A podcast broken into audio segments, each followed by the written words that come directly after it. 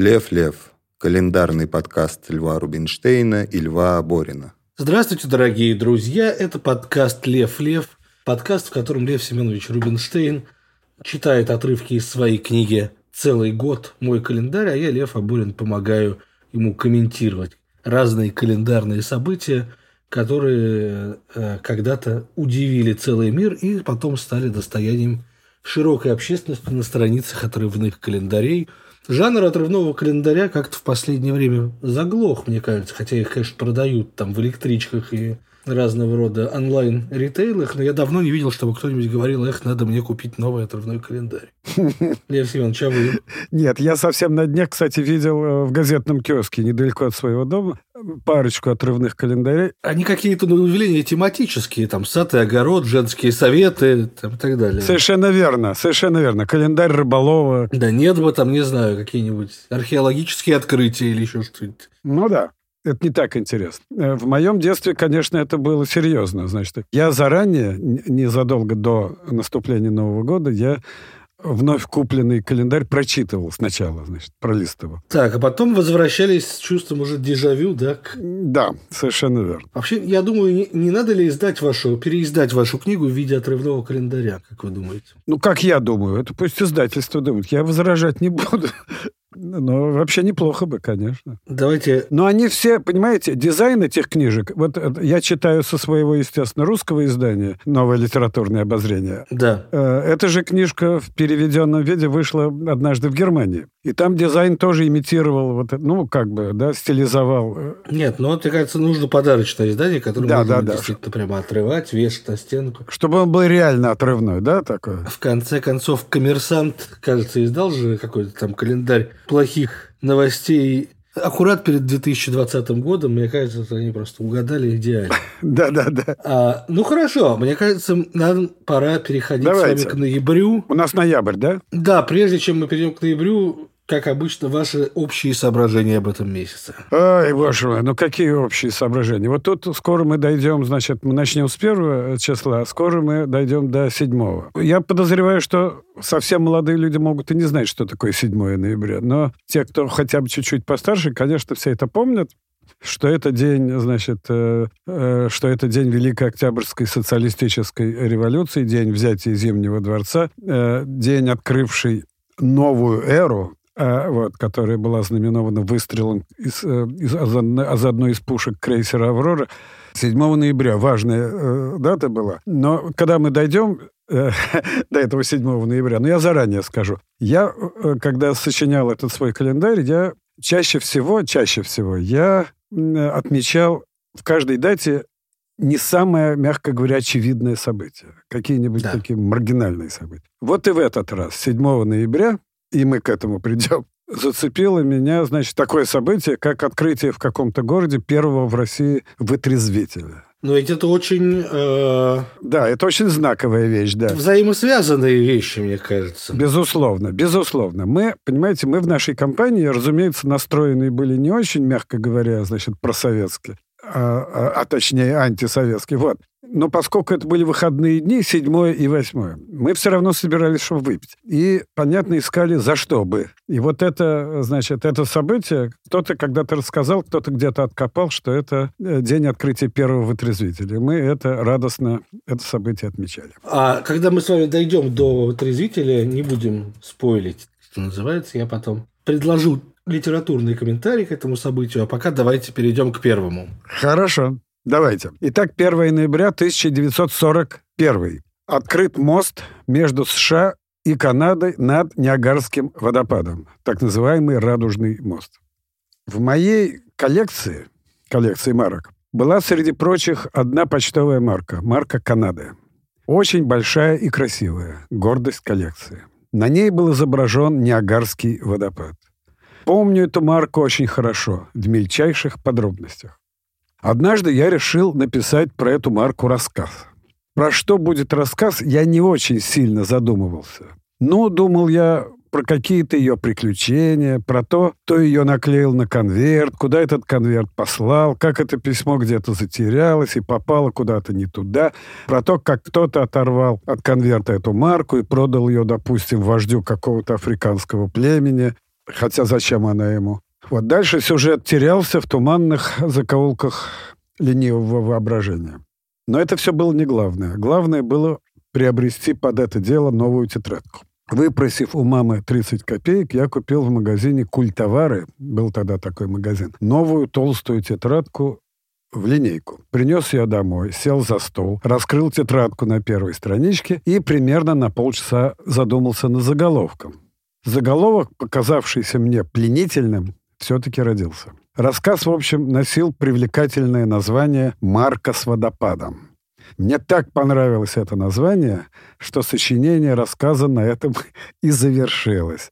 А потом и тетрадка куда-то затерялась. У меня точно так же происходило в детстве всяческое сочинительство, когда сочинялось название, а потом тетрадка куда-то терялась. Да-да-да. Причем это сразу была эпопея там на много лет действия, которая тут же и заканчивалась. Но в моем случае, когда я, значит, дошел уже до, до тех просветлений и озарений, что текст вообще и может, собственно, состоять из заголовков, да, прошло очень много времени. Ну да, то есть вы тогда еще были в плену конвенциональных, что называется, представлений о литературе. А Марк с водопадом прекрасное название, такое чешского какого-то вайба, что называется. Совершенно верно. Оно в стиле таких э, около приключенческих вот повестей, значит, времен моего детства. Да, Лев, я вас перебил. Лев Семенович, а марка, которую вы помните, она зелененькая была или какая-то другая? Откуда вы знаете? У вас такая же, что ли? Вот, потому что...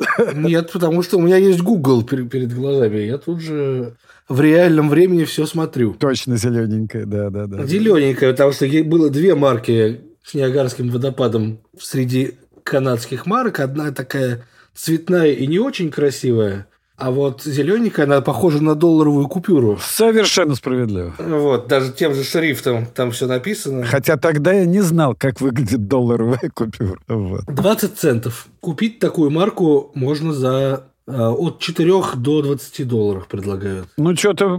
Ну, какая-то не, не безумно, видимо, редкая, но... Нет, Лев, я надеюсь, что после нашего с вами комментария она должна сильно вырасти. Взлетит, да, и раскупит. Да, да, да. Давайте на это надеяться и поехали дальше. Поехали дальше. 2 ноября 2007. Умер Игорь Моисеев. Советский и российский хореограф, балетмейстер, педагог, народный артист СССР. Все мое детство и позже ансамбль Моисеева всегда выступал во всех больших праздничных концертах. В детстве мне эти выступления казались очень скучными, потому что я ждал юмористов. А в этих танцах ничего смешного не было. Хотя взрослые очень всем этим восхищались. Да, мне казалось это жуткой скукой. Вот, знаешь, что, что ансамбль Моисеева, что ансамбль «Березка». Надежды Кадышевой еще был ансамбль «Золотое кольцо», но это уже в моем детстве. Было. Что был хор Пятницкого, и мы уж, я помню, мы его уже с вами, значит, вспоминали. Хор имени Пятницкого. А вы когда повзрослели, вы как-то не, не прониклись к Моисееву или так? Нет, уже не, не успел, нет, уже не проник. Но про него я знаю вот что. Значит, он очень долго жил, как известно, сам Игорь Моисеев. Да, он как-то чуть ли не больше ста лет прожил, если не ошибаюсь. Ну вот что-то такое, да. И одна знакомая, которая когда-то работала в газете «Советская культура», рассказывала, что многие годы, э, значит, просто весь коллектив не отпускали в отпуск, если не будет заготовлено несколько некрологов, значит.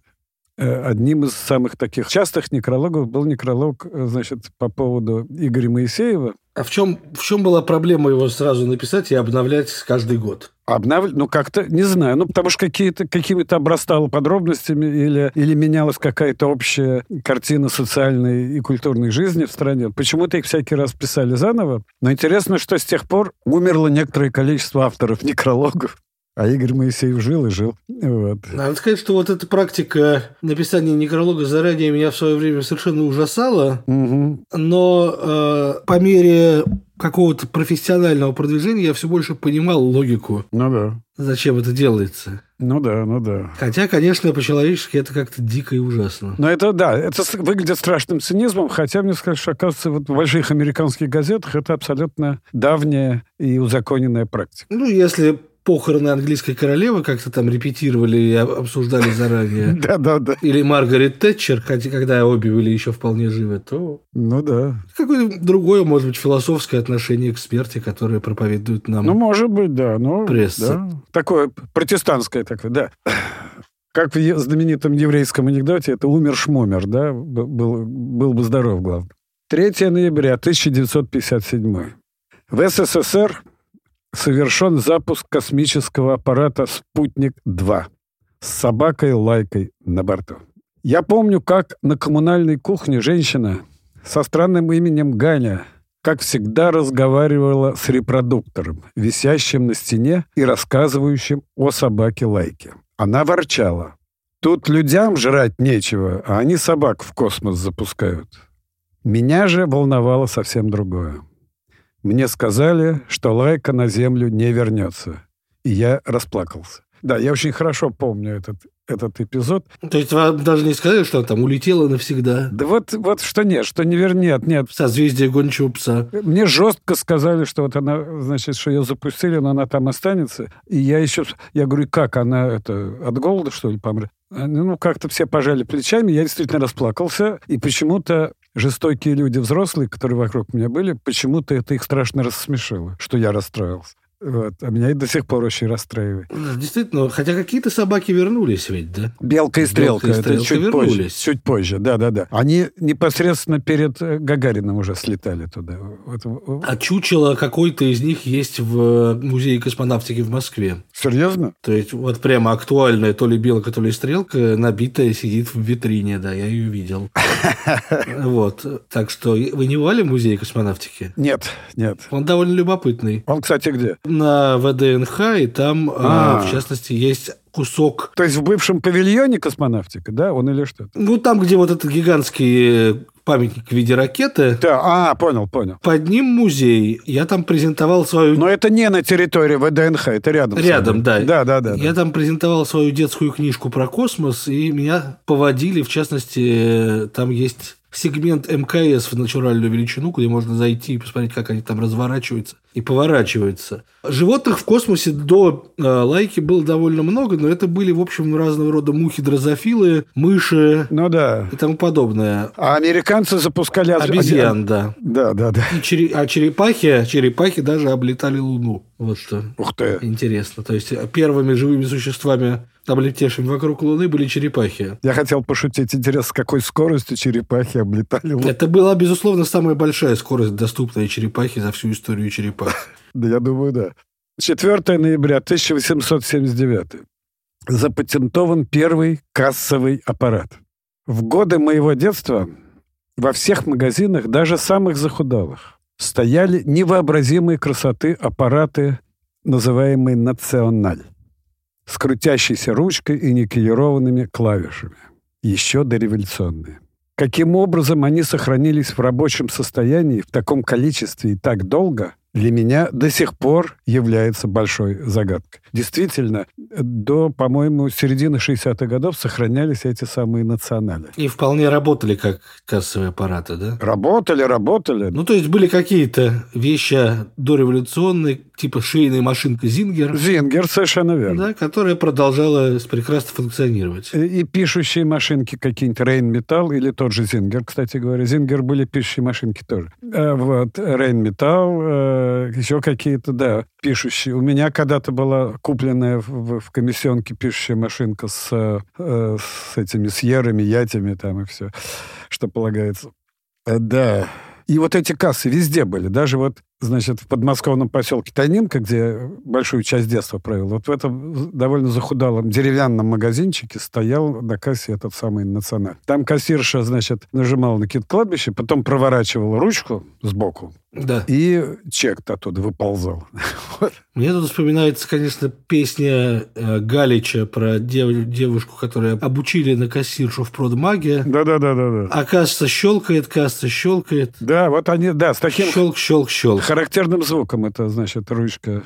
Да, ну и клавиши щелкали, и это, э, значит, ручка, которую проворачивали, характерный звук издавал. Очень уютный, кстати, звук, совершенно такой непротивный. Да, интересно, наверняка какие-нибудь работающие экземпляры потом при списании растаскивали чисто для антуража. А может быть, сдавали на металлолом. Ну, Не я знаю. думаю, они где-нибудь сейчас могут, э, где-нибудь они сейчас могут обнаружиться в каких-нибудь э, кафешках каких-нибудь, да, для этого, для стилизации, так сказать, да, для дизайна. Да.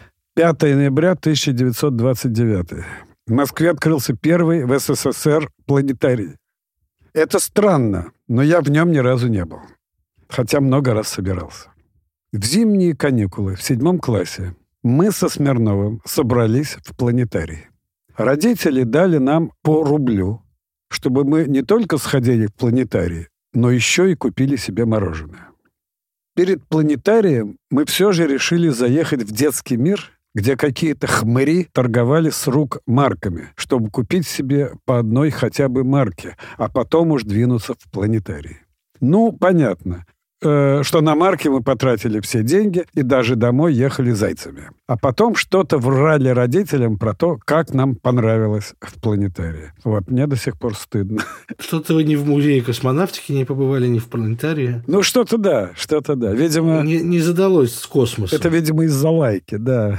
Космосом у меня как не получилось, да. У Маяковского есть стихотворение под названием «Пролетарка, пролетарий, заходите в планетарий». Что-то было, да. И, кстати, я в детстве тоже планетарий и пролетарий для меня, значит, э, звучали сильно похожи. Я был склонен их путать немножко, да. Планетарии всех стран соединяйтесь, да? Вот, вот, вот, вот, вот. Ладно, 6 ноября 1492 год. Христофор Колумб познакомился со странным обычаем индейцев – табакокурением. Впервые я попытался закурить в восьмом классе, потому что все мои товарищи уже курили. Я точно помню, что это были сигареты «Шипка». Когда я пару раз затянулся, у меня закружилась голова. Потом я еще пару раз затянулся, и меня вырвало. Потом я пробовал еще, и опять было плохо. Но я почему-то считал, что надо себя заставлять. И заставил. Потом так получилось, что почти все мои товарищи бросили курить к концу школы. А я вот стал заядлым курильщиком. Но этот текст писался, когда я еще был курильщиком. Я уже 6 лет э, как не курю. Но я был действительно таким прямо курильщ... курильщиком-курильщиком. Я курил... Тяжело было бросать, Лев Семенович? Сейчас расскажу. Я курил дольше 50 лет, и, э, и вот, и очень много. Нет, я бросил в один день. Я, ну, у меня такая была мотивация, которую я никому не, не желаю. То есть я попал в кардиореанимацию. И, вот, и мне моя лечащая значит, докторица сумела как-то мне объяснить, что... То есть, в общем, она мне так довольно жестко, хотя и мягко, предложила выбирать. Я выбрал, э, решил немножко пожить. Я, я просто взял и сразу бросил. Я не знаю, как это у меня получилось. Вышли из кабинета и больше не курили. Я очень хорошо помню, что перед, значит, перед тем, как вот попасть в эту больницу, я не, не по скорой туда попал, я туда пришел, потому что у меня было нехорошо сердцем, а докторица была более-менее знакомая, я с ней созвонился, она говорит, приходите, посмотрим. Вот, э, я пришел, потом я там побегал по дорожке такой специальной, знаешь, все. Потом она говорит, а делать серьезное, между прочим. Делать серьезное. Тут, говорит, надо это самое. И сразу такой холодок, да? Я могу вас положить прямо сейчас, говорит, ну, в смысле? Я говорю, ну, давайте прямо сейчас. Жена съездила домой за какими-то моими шмотками. Э, вот. И прямо сейчас мне в тот же день этот стентик поставили. И я очень хорошо помню, что перед входом в больницу я выкурил подряд две сигареты, как чувствовал, что, что они последние. И это были мои последние сигареты. Уже, уже в больнице я уже на второй день после этой самой маленькой операции, но все-таки это операция была, хотя... И, вот. А я уже на второй день я не курил, потому что как-то не очень хорошо себя чувствовал. На третий день тоже. А потом я обнаружил, что мне так особенно и неохота. То есть как-то что ломка произош... прошла на фоне того, что вам и так было не очень хорошо. Ну, как-то да. Ну, как-то... Ну, я себе, я, себе, я себе умудрил, сумел внушить, что мне это не надо. Вот, собственно, и все. Прекрасно. Могли бы написать книгу и, и выступать. Да-да-да, и заработать большие деньги, да.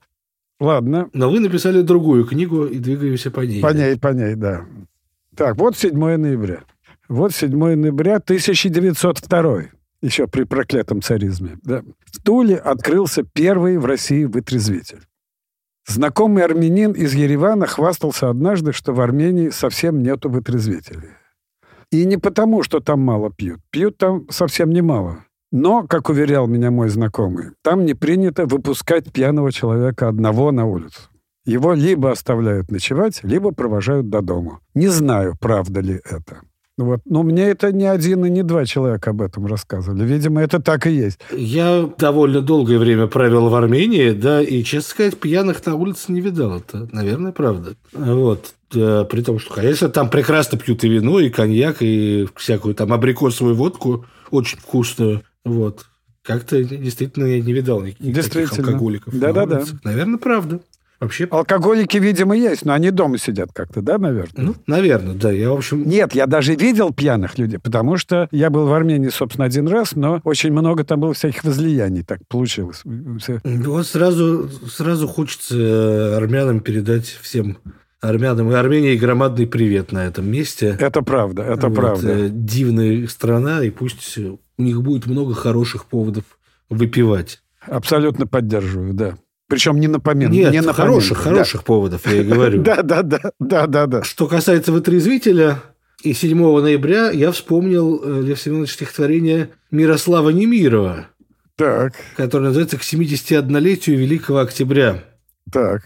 Значит, оно не, не, не, не длинное, если можно, прочитаю. Организм мой алкоголя жаждет, сильно хочется ему вина. Пропадает просто он от жажды, это ж праздник, праздник октября. За такое дело нужно выпить, это же совсем не просто так. Понимаете же сами, братцы, вы ведь, это ж все-таки же праздник как-никак. Уж какой не есть, а все ж ведь праздник. Это же 7 ноября. Тут уж хошь не хошь, а надо вздря взднуть. 25 же это октября, красный все ж таки же день календаря. Отличный, отличный стихотворение, мне очень нравится. Вы были знакомы с Немировым? Э, мало. Я его видел раза три и всегда в таком несколько не, как сказать, ну, в состоянии далеком от возможности общаться, скажем так. Я не знаю, можно ли считать это знакомство. ну, хорошо. 8 ноября 1895. Физик Вильгельм Рентген открыл рентгеновские, соответственно, лучи. Сначала я попал на рентген года в четыре с половиной, когда мама вдруг заметила, что одна моя нога заметно толще другой. Это, кстати, до сих пор так. Она ужасно испугалась, решив, что у меня сохнет нога, и потащила по врачам. Я запомнил только рентген, потому что там было темно и очень таинственно. Ничего дурного у меня не нашли и написали заключение «Косметический недостаток». С этим недостатком я живу и по сей день. Следующий мой рентген через год или два после предыдущего был связан с тем, что я случайно проглотил двухкопеечную монету. И мама потащила меня на рентген. Рентген ничего не обнаружил. Куда делась эта монетка? Вот это действительно одна, одна из автобиографических загадок. Загадок, загадок вашего организма. Да-да-да. Мне тут вспоминается другое стихотворение Андрея Чемоданова про глотание деталей металлического конструктора в детстве. А. Но эти детали все-таки выходили и обнаруживались впоследствии в стихотворении Чемоданова. Да, нет, монетка, я думаю, не замет... Нет, я думаю все-таки, что она каким-то образом э, вернулась, как я однажды написал, в мир товарно-денежных отношений, но, но как-то незаметно. Вот она как-то... Ну, вряд ли она сидит во мне, но как бы талант зарытый, значит... Да, вот. Но тем не менее, 9 ноября 1961 Брайан Эпстайн посетил кафе Cavern Club, где услышал The Beatles. Вот это да. Я впервые услышал Битлов двумя годами позже, в доме у своего одноклассника Васи Васильева, у которого был магнитофон. Кассету с Битлами принесла его старшая сестра, в те годы студентка. А перед этим мы читали о битлах в «Крокодиле», где описывалось, как под дикую какофонию четырех волосатых уродов беснуется толпа таких же уродов. Мы слушали красивую, мелодичную музыку и недоумевали, почему какофония. Вот это действительно, почему Почему какофония? Ну, почему бы и нет? Их еще и рисовали совершенно одинаковыми такими да, да, да. волосатыми. Волосатыми. И Дрыга еще был, если не ошибаюсь, фильетон Никиты Богословского «Жучки». Был.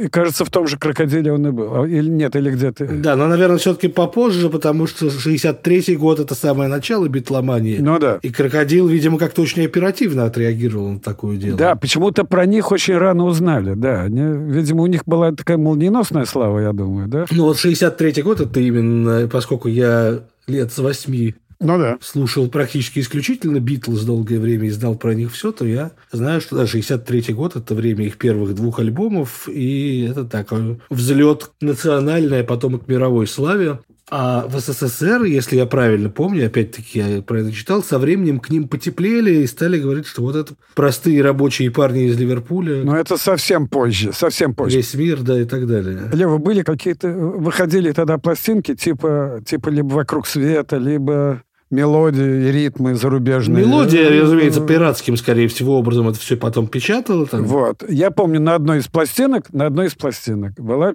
песня в их исполнении. Называлась «Девушки».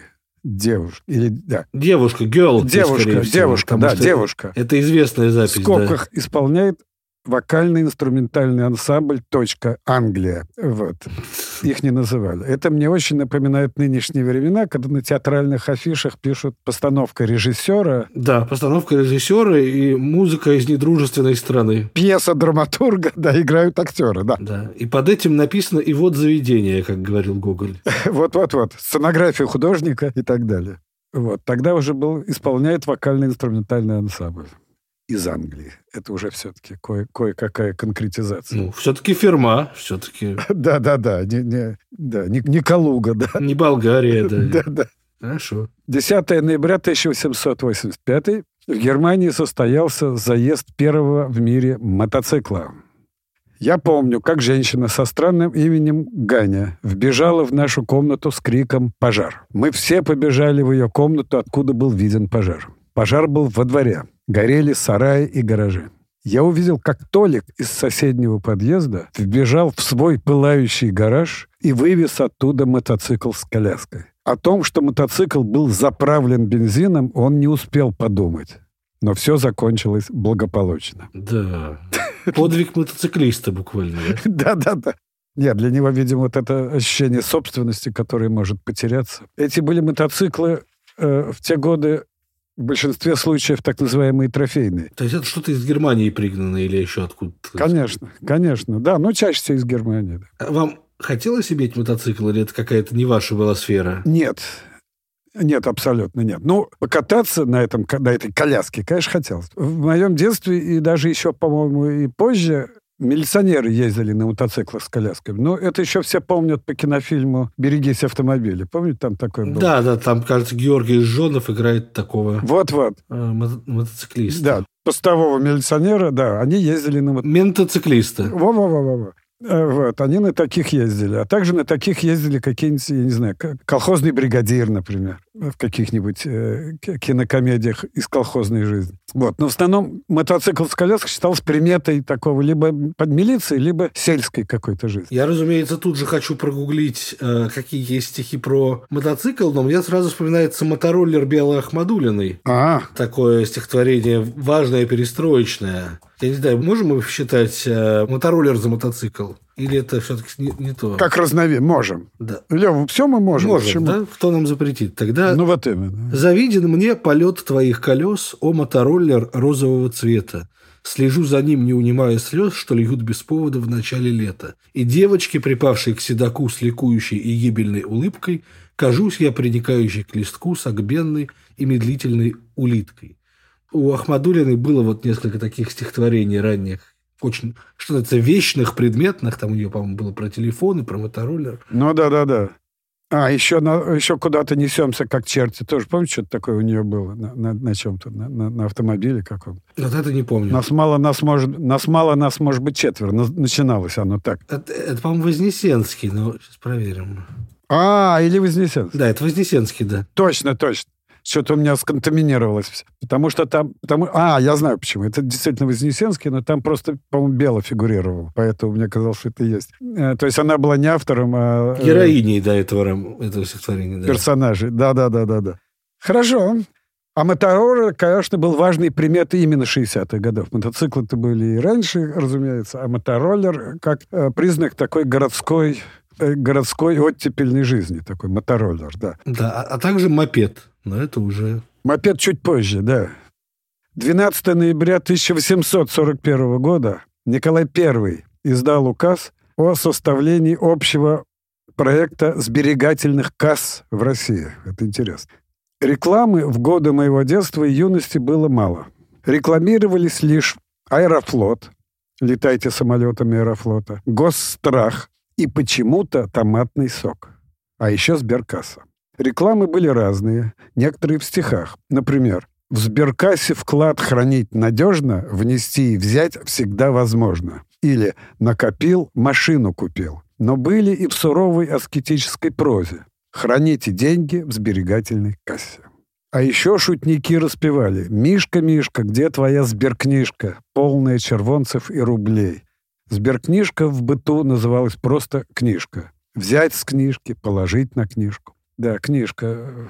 У Виктора Коваля, покойного моего друга, замечательного поэта, был такой, э, я не знаю, такой, в одну строчку такое было, не знаю, как это назвать, высказывание. У меня на сберкнижке герб Советского Союза. Потому что, значит, э, если кто-нибудь помнит эти сберкнижки, они действительно были так же, как и паспорт. Голубенькие такие, кажется, да? Голубенькие. На них был герб, да, Советского Союза. Они и потом были уже после Советского Союза голубенькие, а потом я... Но уже без герба. Очень хорошо помню, как они пропали, и появились только карточки, а сберкнижки оказались уже никому не нужны. У меня где-то лежит, кстати. А их как-то прокатывали через какой-то аппарат стрекочущий, это я помню. Такое да, да, да, да, да, да, да, да, да, да. У меня была, но недолго. И ничего, и ничего там не было. Мне заставили завести эту самую книжку, когда я начал, извините за выражение, пенсию получать. Вот. Значит, она у меня была. Потом, э, потом Сбербанк всем выдал эти карты, и так она где-то у меня лежит, и на ней что-то такое, кроме герба советского, то есть уже не Советского Союза, а чего-то другого, там какие-то, по-моему, зависли то ли 14 рублей, то ли что. Да, большие деньги. Вот если забить в Google сберкнижка СССР, первые же ссылки – это вопрос о том, можно ли получить какую-то компенсацию за советские вклады. И, видимо, кого-то это до сих пор волнует. У меня советских вкладов, кажется, так и не было никогда. Кажется, не было, да. И вообще вкладов не было. Я все время... Вот. Была абсолютно юность, которая не Только вклад в советскую культуру, и то не подцензурную. В культуру и в советскую, в советскую винную, значит, ликер-водочную промышленность. Значительный был вклад. Так, 13 ноября 1779 год. Умер Томас Чепперндейл, английский мастер мебельного искусства. Я помню, как в комнате у женщины со странным именем Ганя, это моя такая постоянная, как вы заметили, героинь, вдруг поселился мужчина. Его звали Иван Петрович. Он был одноногий. Она про него говорила, что он двоюродный брат из Белоруссии. Но соседки, кажется, не очень этому верили и лишь переглядывались. Он был столяр. И он смастерил для Гани кухонную полочку с перекладиной для развешивания кастрюль а также табуретку.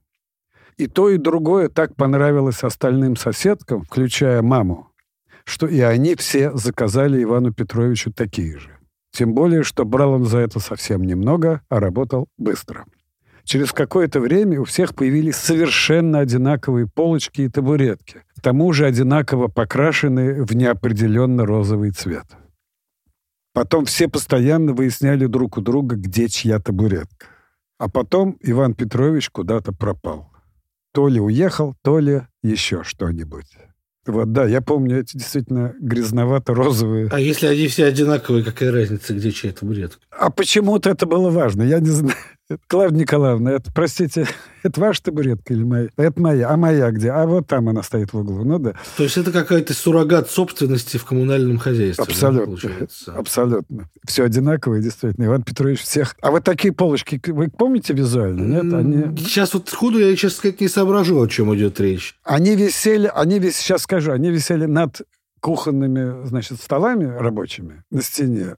И они такие, значит, было там несколько полок. Самая нижняя, она, ах, черт, как бы это, она скашивалась, значит, в сторону стены. И в самом ее низу была такая кругленькая или прямоугольная перекладинка, на которую, с крючками, на которые можно было вешать... То есть это такая посудная полка, да? Сковородки и кастрюльки. Посудная, посудная, конечно. Они были с занавесочками такими, с занавесочками.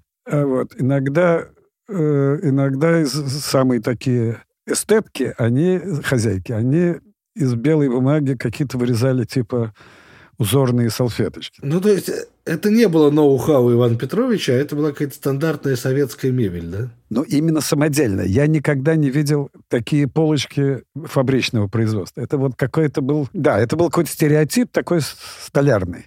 Я никогда не видел, кстати, табуреток, которые бы продавались в магазине. Они всегда были кем-то сделаны. То есть советский человек должен сам собрать свою табуретку или позвать столяра. Или нанять кого-нибудь, да. Ну, было тогда, кстати, много таких было неприкаянных э, столяров, плотников, которые были выбиты, я думаю, войной и всеми прочими э, делами, да, или какими-то ссылками, были выбиты из какой-то вот такой привычной э, жизни, они Такая же история была с домработницами. Их, их было довольно легко найти, они были дешевы. И многие буквально, некоторые буквально за жилье, за, за кровать там как бы работали. Понимаете, вот. Потому что после... То есть институт прислуги вроде бы ликвидированный коммунистическим государством на самом деле процветал. Да, и... очень процветал. Именно, да. наверное, до войны тоже, но я тогда не жил. А, а вот мое детство, это все, по-моему, всех моих приятелей были какие-то няньки или домработницы. У нас была замечательная тетя Маруся, такая совершенно безотказная. Но она была приходящая, она не жила у нас, она, у нее как раз какая-то своя комната где-то была, но она была абсолютно неграмотная, просто абсолютно читать не умел. Э, но очень добрая и бралась абсолютно за любую работу, потому что у нее был вечно пьяный муж какой-то, которого она называла нежно «миллионок». «Миллионок». Он, значит, куда-то все время пропадал, потом появлялся, э, лупил ее, отбирал деньги и исчезал снова. Но назывался он «Миллионок». Всех еще больше жалко. Да, да, вообще, да. Кроме «Миллионка». Миллионка, да, и это, и это Маруся все время говорила. Причем так беззлобно. Она говорит, ну, вот бабам как везет. У Нюрки, говорит, мужика поездом задавило, у, э, там, у Клавки там э, утонул, как бы, а, а моего ничего не берет. Вот. Да, это, в общем, тоже такой этюд про Да-да. русскую психологию, скажем так. Ну, можно так сказать, да. 14 ноября 1889. Родился Джавахарлал Неру, индийский государственный и политический деятель, первый премьер-министр Индии. Мама иногда хвасталась мною перед соседками. Мало того, что я знал наизусть мой Дадыра и песню «Летят перелетные птицы», я еще умел без запинки произносить слово Джавахарлал. Вот. Я, кстати, умел также Джамалунгма, э, это уже в, уже в каком-то классе, у меня про это был как бы это самое отрывочек. Вот. Почему-то мне удавались трудные слова. У меня что-то с артикуляцией всегда как-то было не только все в порядке, а как-то даже чрезмерно. Например, известно, что почти, почти все дети э, не сразу научаются произносить звук «р», да? Ну, почти все. Да. Вот. Мама говорила, что это одного из первых звуков, которые я сразу же освоил. Причем я его очень форсировал. Я его как-то очень... Рычали, можно сказать. Как-то, да. Я говорил, что, я, что моя фамилия Рубинштейн, что я вообще, да. Вот. Э, что, что я лежу на кровати. Вот это уж почему-то вот как-то, да. Как испанец так. Хорошо. 15 ноября 1933. В Москве началось регулярное движение троллейбусов. По центру Москвы ходил пятый троллейбус. А может быть, шестой, я уже теперь и не помню точно. Вполне возможно, что и тот, и другой. Или один из них был автобус, а другой троллейбус. Но не в этом дело. Вот троллейбус, о котором я рассказываю, ходил по улице Герцена, ныне Большая Никитская. В одном из этих троллейбусов в скобках то ли в пятом, то ли в шестом, был очень эксцентричный водитель, который объявлял остановки примерно так. Следующая пауза. Остановка, пауза. Дважды ордена Ленина, пауза. Московская государственная пауза. Консерватория, пауза. Имени, пауза. Петра Ильича Чайковского, тот самый момент, когда он ставил точку, троллейбус, пятый или шестой, тормозил на остановке. Вот такая синхронизация. То есть человек любил свою работу. Это да, да, да. Он вообще еще иногда еще, значит, что-то такое шутил, значит, вот. Ну, как-то он развлекался сам и развлекал других. Это было Это очень важное умение, на самом деле. Когда Конечно. тебе самому скучно, надо начать самому себя развлекать. И... Да-да-да. И сразу как-то и, и всем будет, наверное, веселее на этом месте. А вот троллейбусы, если я не ошибаюсь, из Москвы пропали. Пропали совсем. Кто-то где-то видел на окраинах, а может и нет. Вообще пропали. В центре их точно нет. Потому что появились электробусы. Электробусы, остались их маршруты. А, их маршруты тоже поменялись, Лев. Да, электробусы, они тоже экономят энергию, а проводов при этом не надо. Вот Ну да, да, да, да. да. из-за этого такая колоритная вещь, как троллейбус из Москвы, исчезла. Но во многих городах она до сих пор есть. Я, честно сказать, к троллейбусам всегда относился с большой нежностью. Лева, мы, по-моему, закончили две недели. Да, а, у нас с вами действительно как-то незаметно пролетела первая половина ноября. Да. А это значит, что нам с вами, дорогие слушатели, пора на время прощаться. Это подкаст «Лев Лев», в котором Лев Семенович Рубинштейн читает книгу целый год. Я, Лев Абурин, помогаю это все дело комментировать. А ноябрь не закончился, и в следующий раз мы с вами встретимся, чтобы обсудить вторую его не менее насыщенную половину. Лев Семенович, спасибо. До свидания. Пока.